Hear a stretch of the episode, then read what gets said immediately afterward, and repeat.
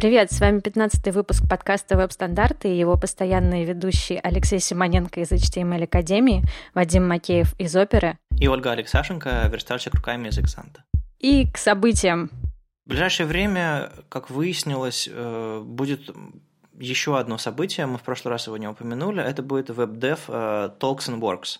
А, его делают э, ребята из Питера 14 мая. А, это будет событие, посвященное не столько фронтенду, сколько веб-разработке в широком смысле.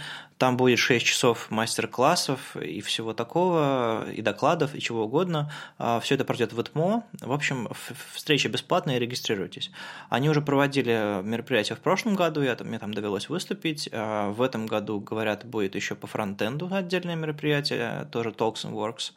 А суть того, что они делают, насколько я понял, чтобы собрать, в общем-то, сообщество и поговорить о чем-то, и чтобы этого было две а, перспективы. Одна поговорить, а другая показать. Именно вот мастер-классная. Поэтому вот так и называются разговоры и дела. Ребята, кстати, ну, те, кто это проводит, это компания ArtWay, это интернет-агентство, а, и они вот входят в такую организацию в Питере, специя, это, наверное, такое уникальное для России сообщество, то есть специя – это объединение всех веб-студий интернет-агентств у нас здесь в Питере. У него входят там больше ста компаний, и это очень уникальный опыт, потому что, ну, вроде как конкуренты взяли, объединились в какое-то общее сообщество и пытаются как-то двигать там Санкт-Петербург как э, место, где можно заниматься разработкой или чем-то таким. Это достаточно здорово, и у ребят, у РТВ хорошо получается. Что характерно, в, в мае конференций, конечно, много, но больше всего их будет э, в конце мая, в начале июня, и в основном в Европе.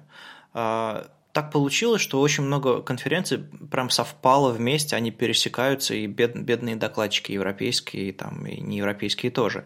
И, в общем-то, посетители тоже приходится выбирать. То есть, э, понятное дело, Frontend Conf в Москве там, 30-31 мая, 5, 1 июня – это одна история, но, допустим, CSS Conf Nordic и Web Rebels конференция в Осло там, 1-3 июня, и в 1 же и 3 июня там Scotland CSS и Scotland JS в Эдинбурге, э, в Шотландии. То есть как туда, как разорваться на две части, сложновато. Но вот я решил не, рваться сильно и с самого начала решил поехать на, в Шотландию на Scotland CSS и Scotland JS, так что посмотрим, как это, как это делают в Шотландии. Надеюсь, там будут докладчики в тилтах. Мне тоже очень интересно. В прошлом году я был на, в первый раз на этой серии CSS.js, которая э, в Берлине на CSS-конфе и JS-конфе. А ты будешь вести э, Twitter веб-стандартов оттуда трансляцию? На самом деле хочется. Я начинал, собственно, вести этот веб-стандартс Up, наш Twitter, э, текстовые трансляции, а потом немножко сдулся, потому что, с одной стороны, когда ты ведешь текстовую трансляцию, ты очень многое запоминаешь и записываешь.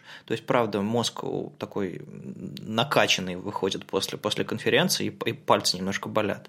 А, а фотоаппарат полон фотографий слайдов и фотографий докладчиков. Это очень, очень классный опыт. Но, с другой стороны, это выматывает жутко. То есть ты, по сути, эм, следишь за всем, что докладчик говорит, за всеми фактами, за всеми ссылками, ты пытаешься предугадать, что он скажет, потому что если он показал ссылку какую-то на полсекунды, ты должен ухватить и попытаться ее нагуглить, найти репозиторий на гитхабе, где он хранит свои презентации, и дать всем ссылку, пока никто не знает эту ссылку. Ну, в общем, удивительный опыт. А, может быть, может быть, я попробую это сделать, может быть, не знаю, с CSS конференции, а не с JS, потому что на JS как бы я буду меньше улавливать э, суть происходящего, на CSS как бы мне точно будет э, проще. В общем, посмотрим, попробую. Но вот точно будет э, текстовая трансляция с э, CSS-Conf в Будапеште 11 э, мая. Так что посмотрим, как у нашего новобранца э, получится. Ну и Holy.js в Питере 5 июня, тоже российский опыт по а, отдельной конференции по JavaScript платный, а, мне кажется, первый. А, так что посмотрим, что получится. С интересом, с интересом наблюдаю за, за ребятами. Ну а ближе к середине июня будет еще одна хорошая конференция. Смотрите, конференции сейчас в среднем такие бывают. Бывают фронтендерские конференции, которые на самом деле конференции про JS. А, на, там, на 80%. И туда приходят люди и, и общаются, там, делятся опытом, не знаю, какого-нибудь каких-нибудь фреймворков, бутстрапов, и периодически туда приходят ребята из там, браузерных компаний, рассказывают о, о своем опыте, на них так смотрят и, ну, в общем, всерьез не воспринимают. Есть еще другие конференции, на которых собираются авторы спецификаций, э, ребята, которые занимаются разработкой технологий, э, которые потом будут реализованы в браузерах. И вот одними из таких конференций являются CSS Day – ее делают те же самые ребята, что делают Frontiers а, в Амстердаме, ну, в общем, плюс-минус те же самые ребята. Ну, там PPK, а, Питер Поль а, Стивен Хей и другие ребята. И вот они делают HTML Special, конференция про HTML, по сути. Ну, там не конференция, а такой преконференция. И, собственно, полноценная конференция CSS Day. Программа там очень интересная, там будут непосредственно э, ребята, которые реализуют спецификации, пишут их и вообще разбираются в них, поэтому я с огромным интересом снова еду туда 16-18 июня, и, может быть, тоже получится сделать текстовую трансляцию. По крайней мере, если вам интересен CSS, его будущее, как он разрабатывается.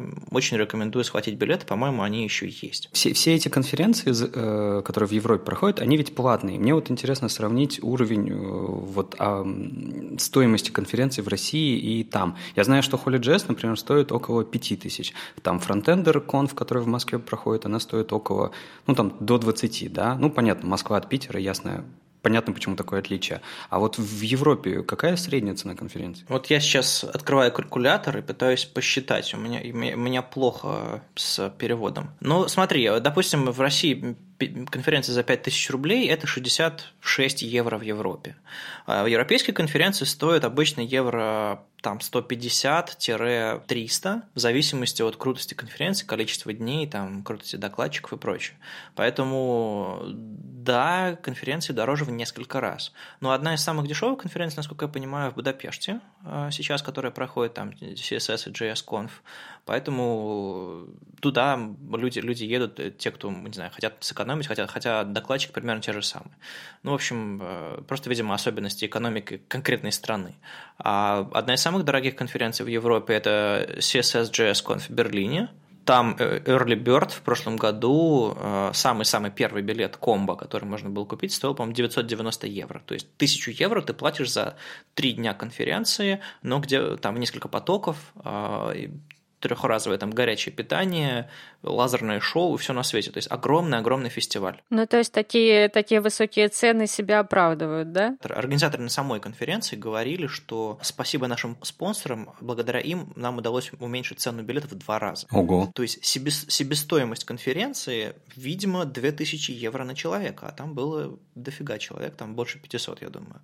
То есть сложно сказать, но, насколько я знаю, ребята не зарабатывают на этих конференциях, а, а просто делают что-то очень-очень крутое. Ну что ж, надо радоваться, что в России пока мы можем себе позволить больше за меньшие деньги. А, нет, боюсь, что прям уж больше мы не можем позволить, но мы, мы двигаемся в эту сторону. А еще мы тут э, периодически говорим про прогрессивное веб-приложение, и э, так вышло, что ребята из э, команды DevRel Chrome сейчас колесят по миру с гастролями, а, в ноябре был Chrome Dev Summit в, в Калифорнии.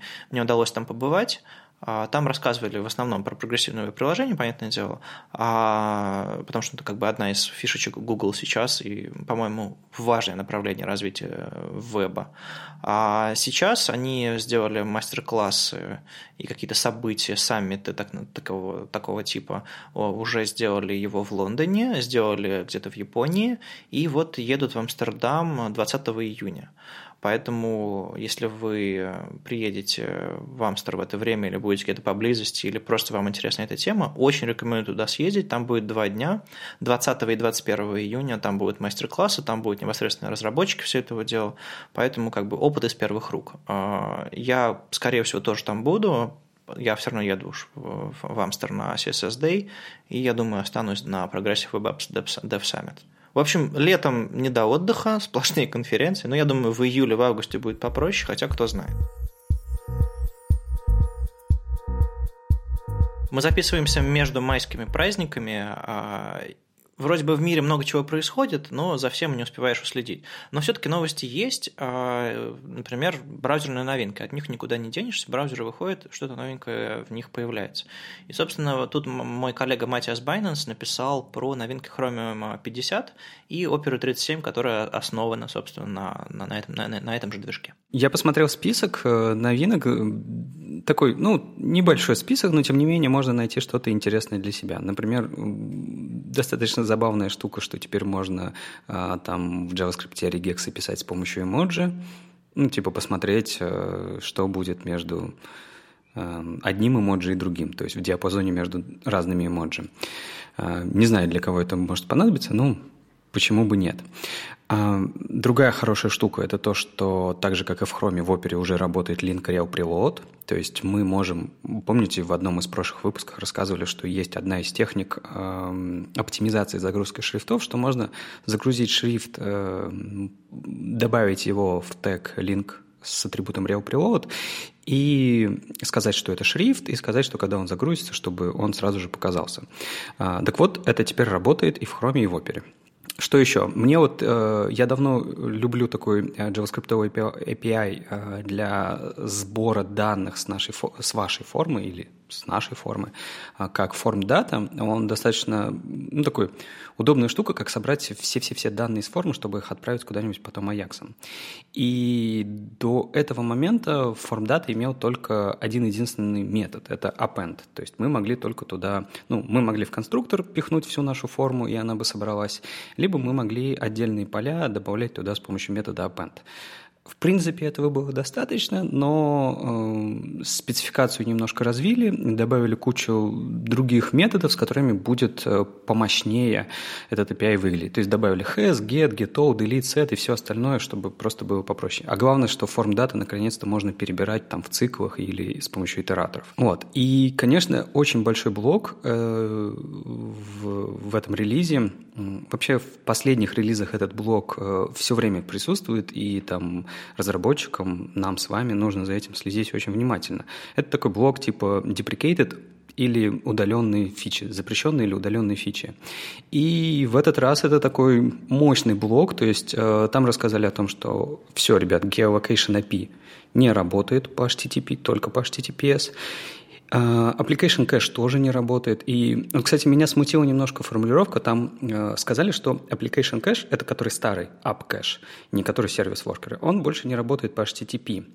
И когда э, была написана в тексте рекомендации, там сказано было, что, ребята, используйте или HTTPS, или сервис worker. А, Вадим, я как понимаю, что AppCache еще пока оставляют, да? Ну, его собираются убрать из Firefox, но для обратной совместимости его все, все, все-таки оставляют в Chrome, насколько я понимаю. Ну, понятно, в принципе, логично. Ну, и там много всяких э, JS-штук, что типа Object Observer наконец-то удалили, и там всякие разные другие штуки удалили. В общем, это такой важный список. Я бы обращал больше всего внимания в релизе браузера на то, что удалили из него, или то, что запретили удалять скоро, потому что, э, ну, чтобы потом не происходило происходило сюрпризов. А мне понравилась э, близкая моему сердцу CSS-ная вещь. Э, у мультиколонок есть такое свойство column fill. Его реализовали в Chrome, соответственно, появится в соответствующих браузерах. Э, эта штука управляет тем, как текст заполняет колонки. Текст или какие-то другие объекты заполняют колонки э, равномерно по всем колонкам или по высоте контейнера. Ну, то есть э, проще посмотреть на скриншоты спецификации э, там, в общем-то, все подробно объясняется.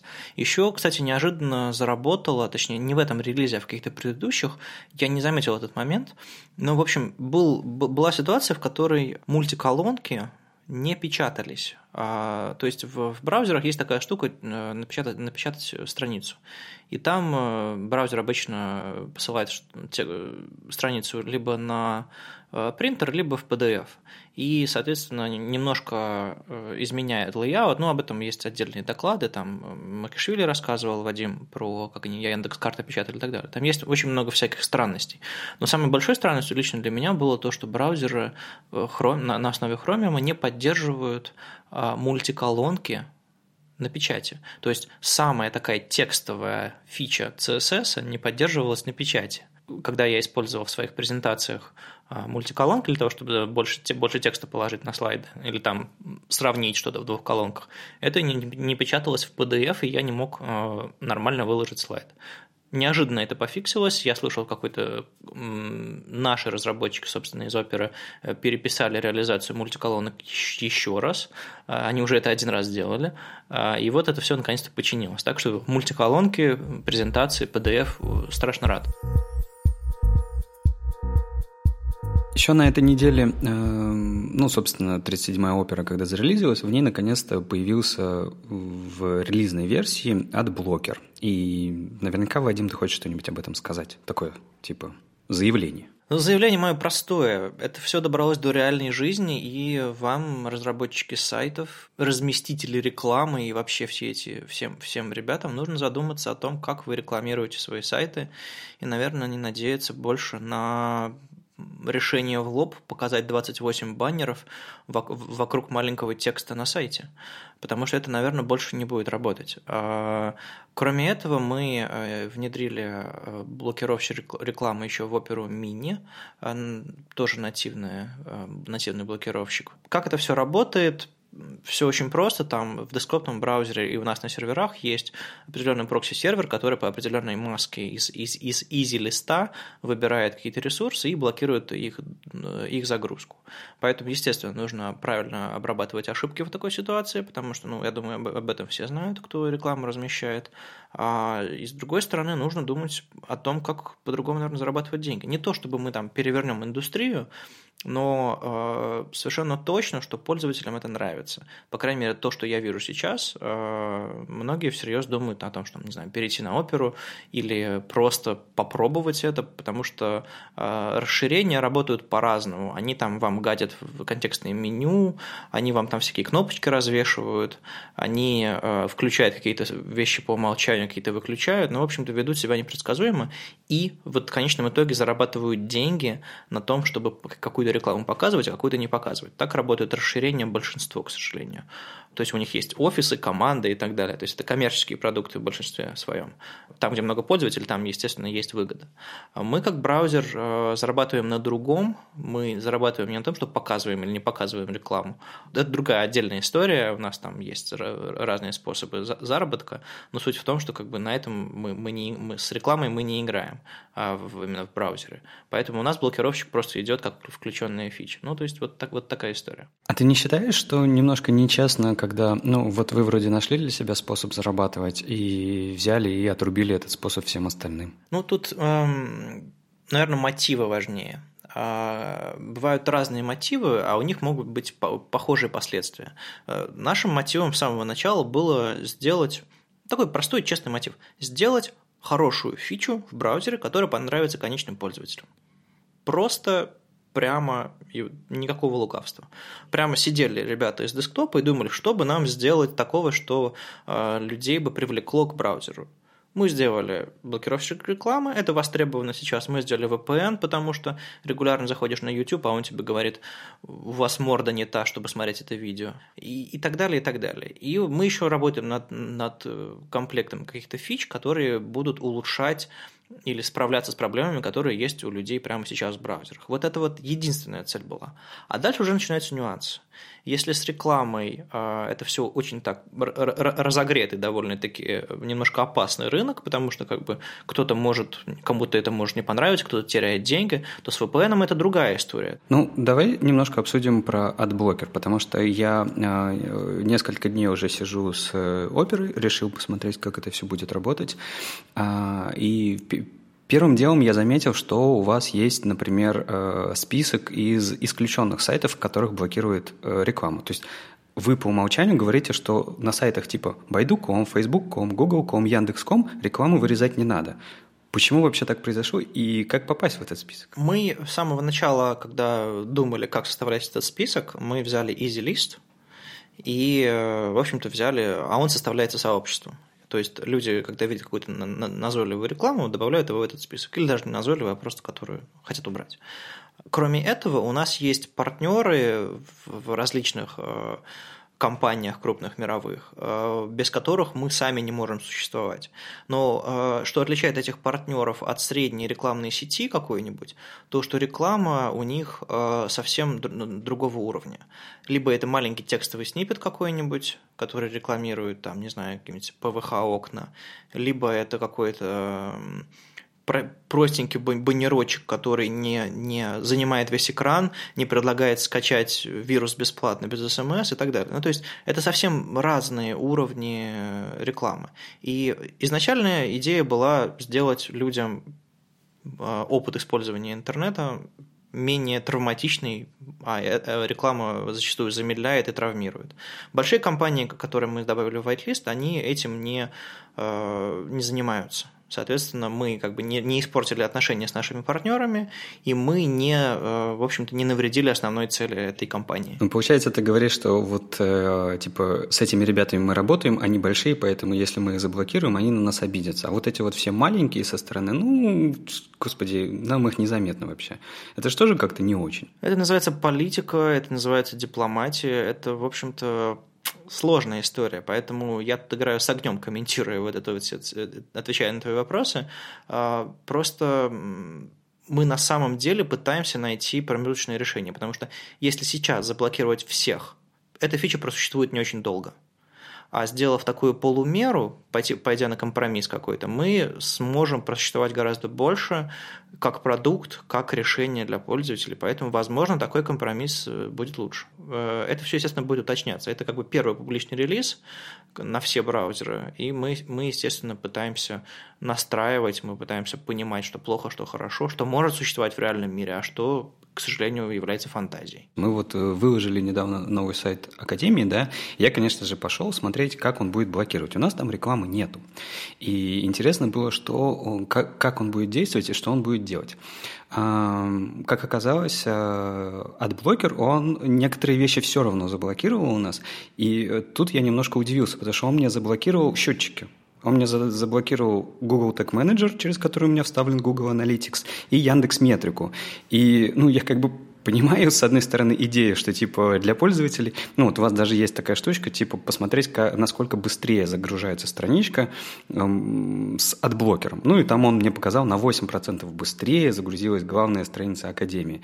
Ну, как бы не за секунду, а за 92 миллисекунды круто, но как бы я теряю статистику, я не могу посмотреть, э, как себя ведут пользователи. Это, это ведь, э, я ведь не плохое что-то делаю, я не как-то вирусы предлагаю пользователям, я просто хочу улучшать свой сервис, для этого мне нужно знать информацию о моих пользователях. Наверное, иметь э, 500 счетчиков на странице, какой-нибудь Live Internet, метрику, Google Analytics, еще что-нибудь, еще парочку других, ну, чтобы уж наверняка все посчитать. А, наверное, это перебор. Наверное, стоит э, что-то блокировать, что-то не блокировать. То есть, вот зачем тебе и Google, и, и, и, и метрика? А, так это очень просто, потому что каждый сервис немножко врет, немножко ошибается. И чтобы получить примерно э, более-менее адекватную статистику для меня, мне нужно как минимум два. Мне не нужно 3, 4, 5. Мне как минимум 2 нужно. Ну и подключить заодно две разных версии jQuery на всякий случай, да? Нет, ну это ты уже преувеличиваешь. У нас там нет jQuery. Ну, я имею в виду, что да, считать благая цель, но как считать, зачем считать и насколько это все мощно. Кажется, что надо поступать уже, как поступают программы, типа спрашивать, а, хотите ли вы делиться с нами своими, ну, своим опытом пользования, своими данными, и если я не хочу, я нажму нет, и никакие счетчики не должны работать. Ну вот я, честно, не люблю, когда за мной следят, а потом реклама мне везде показывает отели во Флоренции, я начинаю плакать, как бы забиваться в угол. не надо так. Ну вот ты, Леша, говоришь как владелец сайта, и мы все владельцы сайта, там плюс-минус, э, больших или маленьких, ты даже говоришь как владелец бизнеса, который хочет развиваться и улучшаться для своих пользователей. Но конкретному пользователю, когда он приходит на сайт, ему хочется просто выполнить свою задачу. Ему все равно, как ты это делаешь. Главное, чтобы ты ему не мешал это делать. А счетчики могут, или какой-нибудь э, абьюз этой, этой технологии может привести к этому. Я предполагаю, я, э, конечно же, спрошу у своих коллег, почему мы блокируем счетчики, и, может быть, поделюсь об этом в следующих выпусках, или просто попробую эту ситуацию как-то исправить, наладить, потому что ну, мы, мы лавируем между реальной жизнью и суровой реальностью. Господи, что я сказал? Ну, это, кстати, очень хорошая подводка к нашей следующей новости, потому что э, Pointer Evans – это вот именно лавирование такое в суровой реальности. Ведь э, в Chrome 52 была, э, новость вышла, за флагом появились наконец-то Pointer Evans. Это реализация новой спеки, которая позволяет наконец-то исправить странное наследие, которое у нас тянется в браузерах очень давно, что у нас есть события кликов, мышиных кликов. А, а потом, когда у нас появлялись разные другие устройства ввода, типа планшет или там тач, наши пальцы, а, по сути, все эти события, они не вводились в систему как что-то новое, а они базировались на этих мышиных событиях, ну, чтобы была какая-то обратная совместимость. И это, конечно же, было немножко плохо. И вот сейчас, наконец-то, появляется... Это, я же, как понимаю, первая реализация в браузерах? Да ты что? Это же никакая не новая спека. А, эту спеку написали и реализовали в Internet Explorer достаточно давно. В общем-то, история такая. Ну, как, есть об этом классный доклад Рома Дворнова. А, была спека, была реализация а, чего-то лучшего, чем Touch Events потому что Touch Events говорил исключительно про Touch. Ну, то есть Apple выпустил устройство с Touch-интерфейсом, Touch вообще стал вещью, которой мы все беспокоимся, но все это было очень, очень в интересах одного устройства, одного, и, одного подхода и не предлагало ничего универсального. Собственно, написали универсальный point events, у него тоже были какие-то свои проблемы детские, э, реализации и спеки. Это все немножечко, конечно, правилось, но принципиально, по-моему, с, с point events ничего не менялось. Принципиально поменялось отношение Э, Google и отношение Apple к, э, этому, потому что э, долгое время Google был против Point Events, потому что это, это принципиально все меняло. Это принципиально делало несовместимым эту спеку с Touch Events. Ну, в смысле, нужно было переделывать все на новую систему. А Google вместо этого предложил, а давайте-ка мы а, вместо этого будем развивать а, Touch Events и сделаем так, чтобы она тоже не зависела от, собственно, от платформ, от экранов и так далее, чтобы можно было описать какие-то многие другие вещи. Но Touch Events а, в итоге никто и не стал развивать, и все-таки э, Google уговорили тоже внедрить Pointer Events, по-моему, реализацию написали даже ребята не из Google, а чуть ли не ребята из Microsoft Patch предложили, и в Firefox, и в, и в, и в, и в Blink. В общем, э, суть в том, что сейчас э, идет реализация, идет дозревание спеки, идут реализации в браузерах, и, скорее всего, это будет новая система событий для интерфейсов Э, основанных на, на, на новом подходе, который предложил когда-то Microsoft. Я вот сейчас э, зашел в спеку и посмотрел, и правда, она последний раз редактировала в феврале 2015 года, то есть, эм, правда, она достаточно старая. А почему так долго? Это вот они так долго противились? Политика, политика, говорю. Вот в этом, в этом, в этом докладе Ромы Дворнова про по интервенции, про, про всю эту политику, очень, очень хорошо об этом говорится. А, ну, суть сводится к тому, пожалуй, что люди захотели развивать Touch Events, а не, не внедрять что-то принципиально новое.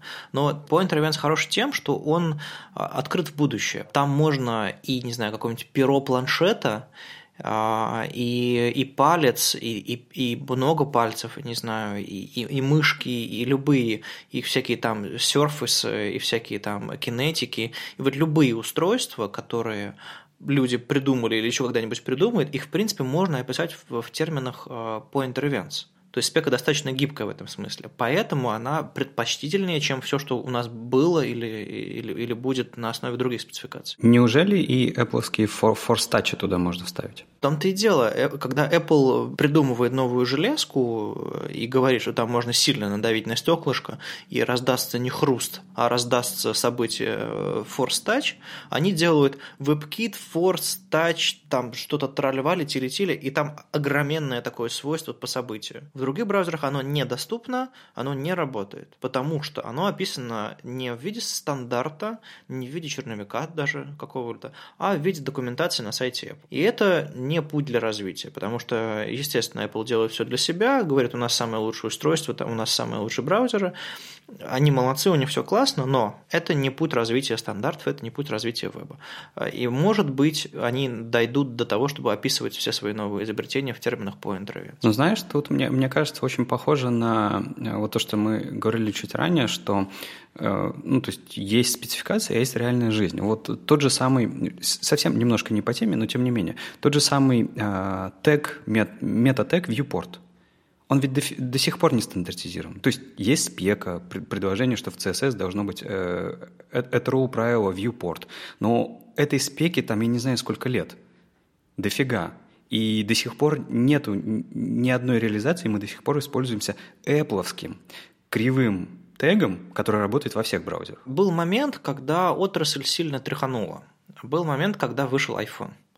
Одним из важных вещей iPhone, кроме тач-событий, был мобильный браузер. И оттуда вообще возникло понятие вьюпорта и всего остального. Тач-событий, вот этого все, все, все этих пинч-зумов, инерционной там прокрутки, вот этого всего, что мы видим сейчас в современных браузерах. Но чтобы это все стандартизировать, нужна инициатива. Люди начали реализовывать то же самое, все тач-события и все остальное просто имитируя, что делает Apple. То есть они э, некоторые реализации в альтернативных браузерах э, в первое, первое время были исключительно типа давайте сделаем похоже чтобы это работало, ну, примерно так же. То есть сначала появилась реализация тач, тач-ивентов, например, а только потом появилась спецификация в 3 Она как бы там вся, вся из себя стандарт, все нормально, но с вьюпортом до сих пор такого нет. Видимо, нужно это все допилить, доделать, э, но, опять же, реальная жизнь. Ну, видимо, никому не интересно. Мне вот даже интересно.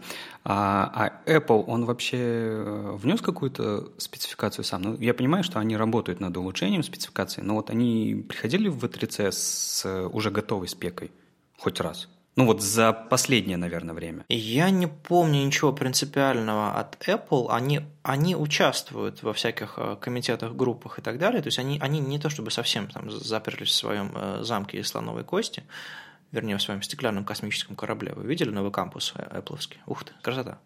Так вот, э, они участвуют в этом деле, их можно видеть в рассылках то там, то сям. В принципе, из, э, из Apple много чего вышло, то есть тот же самый Canvas, э, API для рисования там, растровой графики, тот, тот же самый Touch, те же самые вьюпорты и много-много чего. То есть одни, они одни из первых вообще начали реализовывать CSS3 свойства всякие background сайзы, box shadow и так далее, это все впервые появилось в Safari давным-давно. Они были очень смелые в этом смысле. Ну, естественно, все за батареей префиксов, конечно. Они долгое время э, тянули именно э, интерфейсный CSS веб вперед очень-очень круто. А потом, ну, конечно, немножко замедлились. А, но сейчас, что интересно, вот с этой их э, идеей доказать, что Safari не новый E6. А сегодня, кстати, утром а, прозвучало следующее, кто-то пошутил, типа, эй, эй, а, это Маркус э, Касарис из э, э, из Mozilla пошутил, эй, Apple, мы, мы говорили, Safari это новый IE6, а не новый ES6. А сегодня утром анонсировали, что в, в сборках WebKit стопроцентная поддержка ES6. Ура, ура! Ага. Да, я видел. Они были вторыми. Но вот эта вот шутка про E6, ES6, гениально, конечно. А еще у нас в WebKit гриды новые без префиксов. Да-да-да, это тоже, собственно, новость была недели. Э, на предыдущей неделе ребята из WebKit анонсировали, что они собираются прятать фичи за флагами, а не за префиксами. И тут же доказали свои слова делом, что э, гриды, grid layout выйдут без префиксов в Safari Technical Preview уже в следующем, а это будет там, не знаю, на, скорее всего, на следующей неделе или чуть позже. То есть пацан сказал, пацан сделал. Классно. Я на самом деле хочу вставить вот два слова про гриды. На последнем Питер CSS я наконец-то дошла и посмотрела презентацию Вадима про гриды. И я была впечатлена. Но это настолько классно, что я прямо вот жду, когда они наконец появятся везде, потому что это позволит нам реально забыть обо всех проблемах с раскладкой, которые вот мы всегда имели там, я не знаю, начинали ли вы с таблиц, дорогие слушатели, а, из дивов дивной верстки, как это тогда называлось на флотах, там всегда были большие проблемы. Сейчас э, с флексбоксом стало гораздо легче, но с гридами это станет просто волшебно. Вам обязательно надо посмотреть запись доклада Вадима, она есть э, с Дампа, насколько я знаю. Замечательный доклад, очень доступно, очень понятно и очень классно рассказано, что нас ждет в светлом будущем. Я прям вот горю, как хочу, чтобы уже все наконец было внедрено. Хорошо, что у нас радио, а я тут сижу краснею просто. А, в общем, да, гриды большая штука. Я еще э, прочитаю, наверное, этот доклад про гриды э, на, на Одесса.js. Кстати, да, забыл сказать. В начале июля в Одессе будет конференция двух-трехдневная, я уже не помню, по-моему, двухдневная. И, собственно, я там, наверное, прочитаю последний раз доклад, такую финальную, взрослую, сочную версию. У меня есть еще идеи для, для новых демок, которые я хочу, собственно, показать в этом докладе. Так что вот, наверное, закрою историю с гридами там. Есть у меня, кстати, еще идея мастер-класса по раскладкам. Ну, это такой черновик при черновик. Рассказать вообще обо всем от, от, от мультиколонок, э, флексбоксов и флоутов до гридов. В конце своего доклада про гриды я, я говорю, э, так флексбоксы или гриды, а я отвечаю на этот вопрос, что и то, и другое. Так вот, было бы неплохо сделать какой-то мастер-класс, э, в котором рассмотреть, как эти вещи могут сосуществовать вместе, чтобы вот такая, знаете, верст, верстка будущего. Но это так, мои фантазии. Посмотрим, может быть, получится летом написать что-то подобное. Так, а, а давайте еще так, ребят, если вы хотели бы попасть на мастер-класс Вадима по гридам и вообще новым раскладкам, вы напишите нам плюсики, плюсик один, плюсик два и так далее. И если вас будет много много, мы, может, э, заставим Вадима это сделать и поможем ему это все организовать. Прикуем его к батарее. Конечно. Откуем от батареи Вадима и продолжим. А, Еще довольно интересная тема а, на этой неделе про стандартизацию. А, извините, что не про React сегодня, а про стандартизацию. Была про расширение в браузерах. Всем известно, что расширение в браузерах – это большая боль э, ниже спины. Это когда вы чтобы сделать расширение, не знаю, в трех браузерах, пишите три разных кодовых базы, как в добрые старые времена, типа для Netscape навигатора и Internet Explorer. И если вы не знаете, что это такое, почитайте Википедию. А, мы раньше писали if такой-то браузер, if документ all, вот такой кусок кода, потом else, if документ, э, if э, документ layers, по-моему, э, другой код, а потом что-нибудь окончательным else для другого браузера. Для, типа, для мифического браузера, который когда-нибудь напишут, который будет работать по стандартам. Суровые времена DHTML? Ну, типа того, да, Dynamic HTML. Это был buzzword еще до HTML5. Ладно, старички повздыхали. Так вот, расширение до сих пор люди пишут так. Я помню, как ребята из Яндекса писали расширение для браузеров, а у них было какое-то ядро JS, которое потом потихонечку расползалось по разным веткам кода и собиралось в разные версии расширений. Но в итоге получалось писать расширения плюс-минус одни и те же. Одни расширения для Safari, одни расширения для Chrome, отдельную систему расширений для Opera, еще старой на Presto, и что-то такое э, не очень-то автоматизированное из одной кодовой базы для Firefox, потому что у нее совсем другая система расширений была, принципиально другая. А в Internet Explorer расширений никогда особо не было, точнее были, но это были какие-то софтверные штучки, нужно было писать совсем другие вещи. Так вот, э, в какой-то момент это все немножечко устаканилось, ушла система расширений э, Presto, а Firefox начал писать, э, пилить свои легкие расширения, у Safari, опять же, веб-технологии были использованы в основе веб-расширений. И браузеры потихонечку начали ползти в эту сторону, но вот совсем за последнее время появилась такая штука, как Web Extensions, то есть веб-расширение, и уже в Firefox 48, например, можно будет запустить расширение из Chrome, которые вы просто скачали или там указали ему, из какой папки установиться. То же самое, естественно, можно сделать в Opera, поскольку она с самого начала мы переписали систему расширений с нуля, чтобы она работала по, по хромовским стандартам. И на той же самой спецификации планируют э, основать свои расширения в Edge. Э, Microsoft. Поэтому сейчас браузеры все потихонечку начинают не просто делать что-то похожее на веб-технологиях, а начинают договариваться об общих API. То есть, если вам нужно получить доступ к браузерным вкладкам, да, да к черту браузерной вкладки. Если вам нужно описать, как выглядит ваше расширение, что у него есть иконочка, там выпадающая какая-то штучка, как оно вообще называется, какая у него версия. У всего этого будет единый манифест в едином формате. А уж потом, естественно, будут одинаковые фичи. Доступ ко вкладкам, доступ еще к чему-то. И, естественно, в зависимости от фич браузера, наверное, будут какие-то дополнительные вещи. Потому что, допустим, не знаю, в Opera мы используем э, стопроцентную там совместимость с расширением Chrome и добавляем еще э, специальный тип расширений для для боковой панели. У нас есть боковая панель, там можно тоже установить какие-то штуки. И э, э, расширение для, э, для спиддайла, для экспресс-панели. То есть там тоже дополнительные фичи.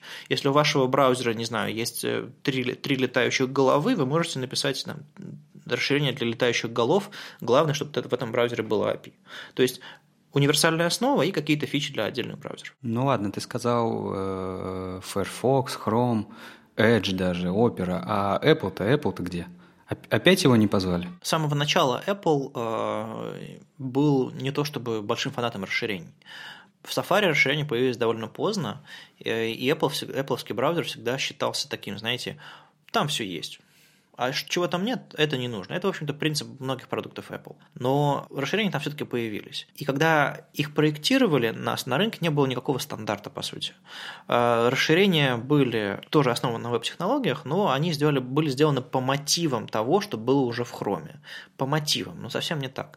И для того, чтобы опубликовать свое расширение, нужно было чуть ли не поначалу нужно было зарегистрироваться на каком-то портале, а через него под, скачать какой-то инструмент, потом подписать эти расширения. Ну, в общем, все было очень сложно. А, а хромовское расширение что? Кинул манифест, закинул в браузер и поехали а там все было, все было гораздо сложнее. В итоге, мне кажется, что сейчас в ситуации, когда бра... несколько браузеров придут к единому стандарту, получится Apple перезнуть на, на, на их сторону. Ты сказал, что вы в Opera будете поддерживать э, еще и старый синтаксис расширений, а вот в Chrome и вот главное интересно в Firefox, они тоже будут пока поддерживать старые, ведь э, огромное количество есть расширений на рынке, и я не уверен, что разработчики многих, которые они разработали там несколько лет назад, захотят прибежать и тратить свое время на то, чтобы переписывать свои расширения? Ну, знаете, э, рынок расширений браузерных – это такая специальная штука особенная, э, в которой э, расширения погибают и появляются новые очень быстро и просто.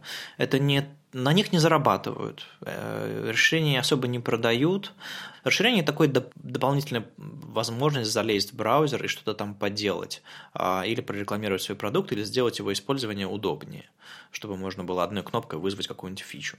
А, и я не думаю, что а, будет ситуация, что нужно будет переписывать старые расширения. Скорее всего, появятся новые расширения. А люди, которые захотят э, конкурировать, опять же, в этом поле расширений, или, или проекты, для которых это очень важно, просто возьмут и перепишут. Но перепишут не 4-5 раз, а один раз для всех браузеров одинаково. Ну, ты хочешь сказать, что ну, потеряем тысячу расширений, напишем еще 2000, ничего страшного. Как-то так, да. На этой неделе у нас еще были новости про веб-компоненты.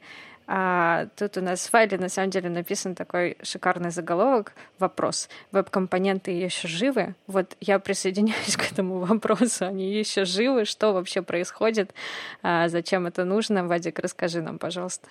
Ну, веб-компоненты достаточно старая история одно из ключевых имен, а, которые вообще связаны с веб-компонентами, человек, который эти веб-компоненты предложил, это, а, ну, точнее, не только он, но, но э, в основном это Алекс Рассел. Я был однажды на конференции Frontiers, и он там выступал с длинным, скучным докладом, который мне совершенно не запомнился, но это был как раз вот манифест этих веб-компонентов, и я когда спустя несколько лет э, вышла спецификация, э, даже спустя, наверное, год всего, вышла спецификация, вообще зашумела на эту тему компания Google и все остальные разработчики, а, я вдруг понял, что я присутствовал в тот момент, когда он, собственно, этот манифест читал на Фронтирсе.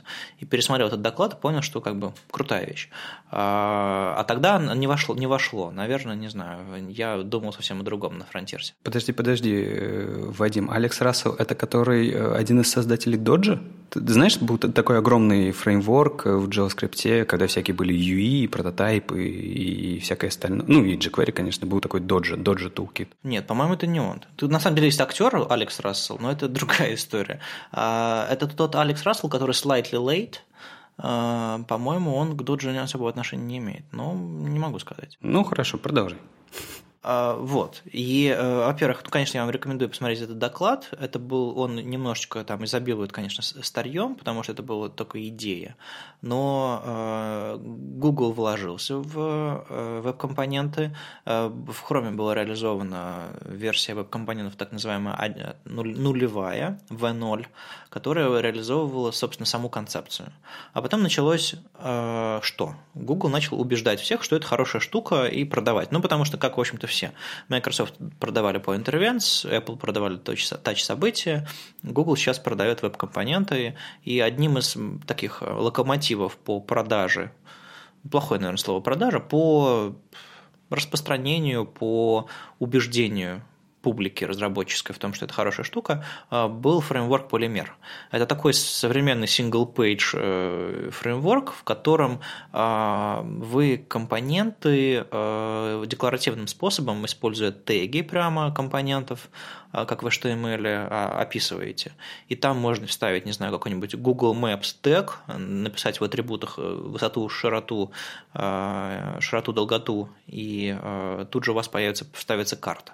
Ну, то есть а, э, эта идея, это одна из идей веб-компонентов, что у нас не просто все в JavaScript описывается и выплевывается на клиенте в виде клиентской шаблонизации какой-нибудь, а все это описывается в, в импортах HTML-фрагментов. Э, у отдельных фрагментов есть собственная область видимости, э, Shadow DOM так называемая, где стили локализуются, инкапсулируются, как говорят крутые разработчики.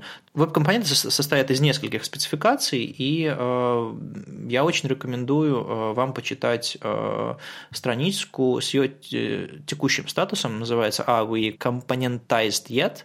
Там э, написано, из чего состоит, собственно, компоненты, там шаблоны, импорты, кастомные элементы и Shadow DOM, насколько они готовы в браузерах. И в итоге как бы ситуация идет к тому, что кое-что уже готово, допустим, не знаю, самое базовое в Edge, допустим, у него позднее всего появилось это все, э, шаблоны, темплейтс, элементы, импорты, там кастом элементы Shadow DOM, они готовятся, проектируются. В общем, э, это новая идея модульного веба, если, если, если очень коротко. То есть модульный веб – это не React, как, как многие думают сейчас. Модульный веб – это даже не экмоскриптовые JS-модули. Модульный веб – это способ не писать BEM руками, не имитировать его с помощью CSS-модулей, а делать это все гораздо прозрачнее э, и локализовывать области видимости, импортировать э, элементы э, декларативным способом, подключать какие-то вещи. В общем-то, довольно интересное видение, и я его поддерживаю двумя руками, а, допустим, команда React абсолютно игнорирует, и Facebook им просто не нравится идея веб-компонентов.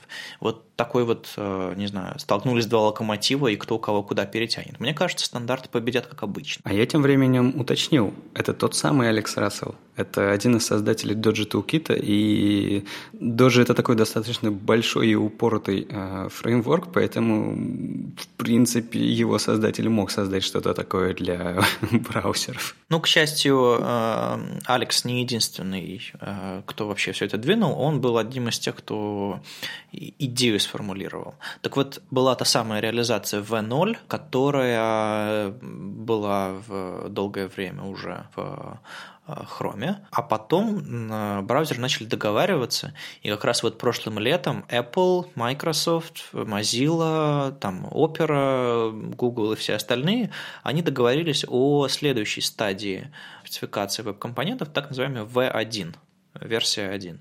И она как раз будет реализована в браузерах. То есть прямо сейчас в, в Safari уже есть в Technical Preview штуки из э, веб-компонентов, то есть шаблоны, там, templates поддерживаются в предыдущих версиях Safari, уже там, по с восьмой Safari. Shadow DOM в, сейчас есть в Nightly и в, в Technical Preview тоже. То есть большой игрок, который обычно немножечко притормаживает с новыми клевыми фичами. В прошлом году Apple официально согласились как бы реализовывать веб-компоненты. Эм, так что, по идее, у нас все должно быть во всех браузерах, не знаю, до конца года. Что-нибудь такое. У нас вполне себе будет работающий веб-компонент. Ну, это здорово. И, кстати, веб-компонент состоит из нескольких спецификаций. По-моему, самая сложная часть – это Shadow DOM. Ну, мне, как кажется. И в этом смысле тут не в Safari проблема, проблема, наверное, потому что в Safari уже более-менее все с этим. А с Edge, как это ни странно, потому что там все еще голосуют, делать его или нет. То есть пока не, не ведется активная разработка. Shadow DOM это вообще такая крутая спецификация. Она интересна не только в плане, как использовать в рамках веб-компонентов, она интересна тем, что это, в принципе, а, внутренний механизм, который работает в браузере. То есть это, это что-то похожее на проект Гудини, который типа, декларирует, что типа давайте мы вам раскроем черную коробочку, в которой происходит какая-то магия, и вы будете понимать эту магию. И Shadow DOM это что-то похожее. А, многие элементы в браузере на странице, которые они рисуют, селекты выпадающие, там, я не знаю, какие-нибудь э, color-пикеры, date-пикеры и так далее, рейнджи и так далее. Все это – это не какая-то готовая штука в браузере, которая только в нем. Это, в принципе, реализованная на обычных спанах и дивов верстка внутри Shadow дома. И раньше так было, просто они его скрывали. Сейчас они это показывают. В принципе, если вы включите в каком-нибудь хроме отображение Shadow DOM в инструментах разработчика, вы можете там посмотреть на то, как выглядит внутри браузера э, верстка элемента range или элемента datepicker и посмотреть, как браузер ее реализовал. И в этом смысле э, Shadow DOM – это мощная штука, она нам позволяет э, видеть как вообще все работает на странице. С другой стороны, она нам позволяет э, создавать что-то похожее для себя.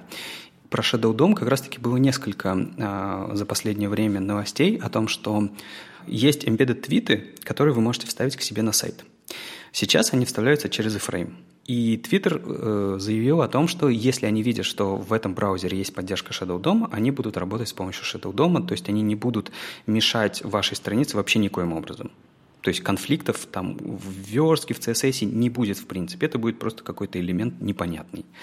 Вот. И это, по-моему, здорово. То есть я не знаю, насколько у них это получится, потому что Shadow DOM не поддерживается в IE вообще. В Edge он тоже не поддерживается. В Firefox он за флагом, в Chrome он поддерживается, в Safari он не поддерживается, только в Technical Preview. То есть есть только два браузера, это Chrome и Opera, в котором он сейчас э, нативный. Ну, видимо, так как э, Chrome имеет сейчас очень большую аудиторию, это, наверное, имеет смысл. Кстати, эти штуки используются не только Твиттером. Э, давным, давным-давно GitHub, как такой э, смелый на эксперименты проект, э, начал использовать то там, то сям, всякие мелочи, там, не знаю, когда вы видите какую-то дату на сайте, это какой-то маленький shadow, shadow домчик, в котором там что-то внедрено, э, не очень понятно зачем, но вот, вот такие вот микрокомпоненты.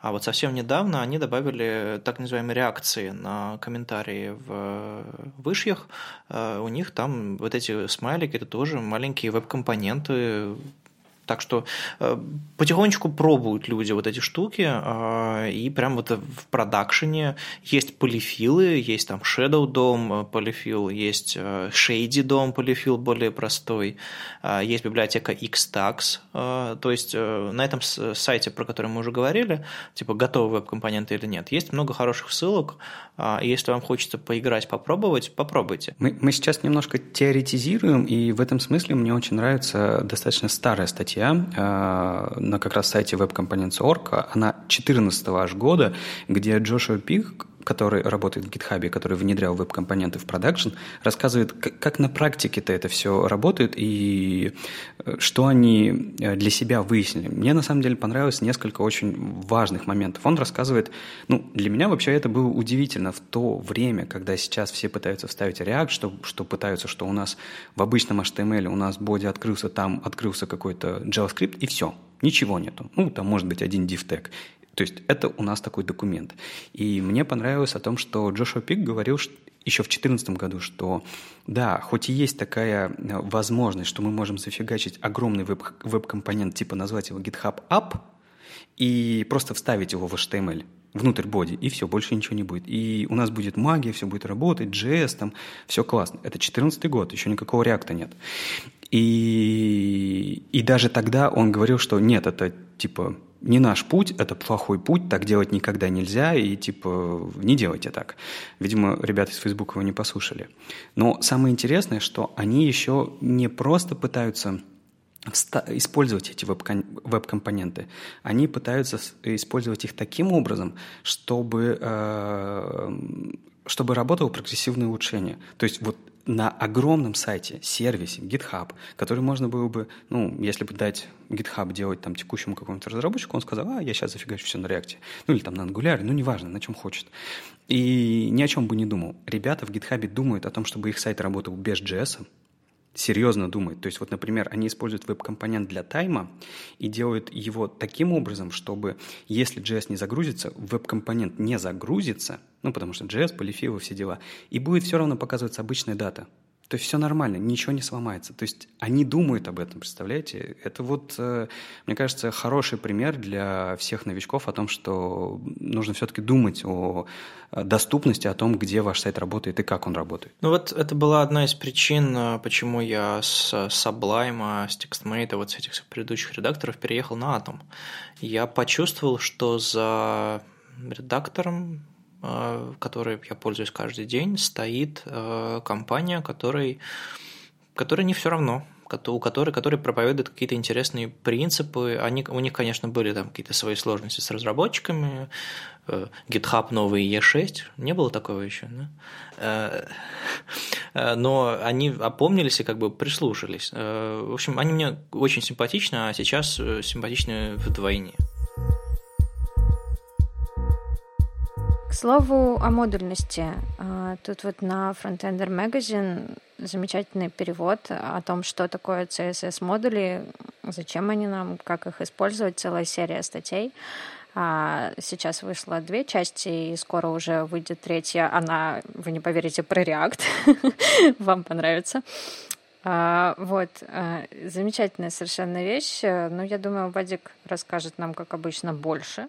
Ну, в общем-то, рассказывать там, правда, особо нечего. Правда, удачное, уда, удачное введение в CSS-модуле. То есть, многие пытались, есть там классические доклады там Глена Мадерна, есть вот доклад э, с Питер CSS э, третьего, и, и, в общем-то, люди внедряют, используют. Ну, я уже сказал выше, что это все таки очередной хак, который можно сломать. Но Э, для кого-то это может быть решением. А, когда не нужно думать про именование, имеется в виду глобальное такое. Вам не нужно бороться за область видимости с помощью префиксов, постфиксов и так далее. Вам нужно просто импортировать. А, и это, в частности, реализует не только автоматическое задание области видимости, а, это еще и помогает использовать стили в тех терминах, которые вы привыкли привыкли в JavaScript. То есть импортировать что-то, там, экстендить что-то, в общем, другая модель, немножко не CSS, но э, почему бы нет, если вы делаете не просто э, какую-то штуку, которую легко описать, а какие-то сложные модульные э, взаимодействия? Ну, у нас эта статья выходила самый последний на этой неделе, и мне в ВКонтакте, знаете, очень уникальный комментарий, комментаторы почему-то.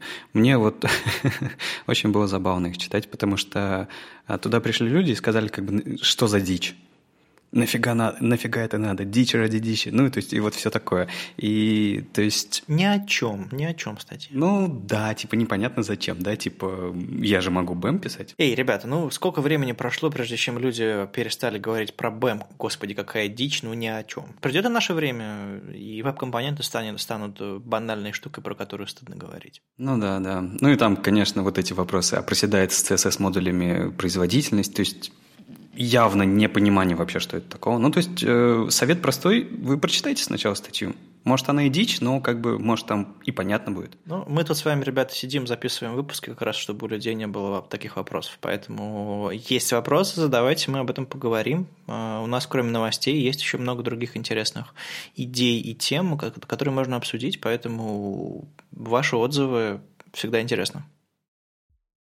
С вами был 15-й выпуск подкаста «Веб-стандарты» и его постоянные ведущие Алексей Симоненко из HTML Академии, Вадим Макеев из Оперы и Ольга Алексашенко, верстальщик руками из Экзанта. Увидимся на следующей неделе. Пока. Пока. Пока.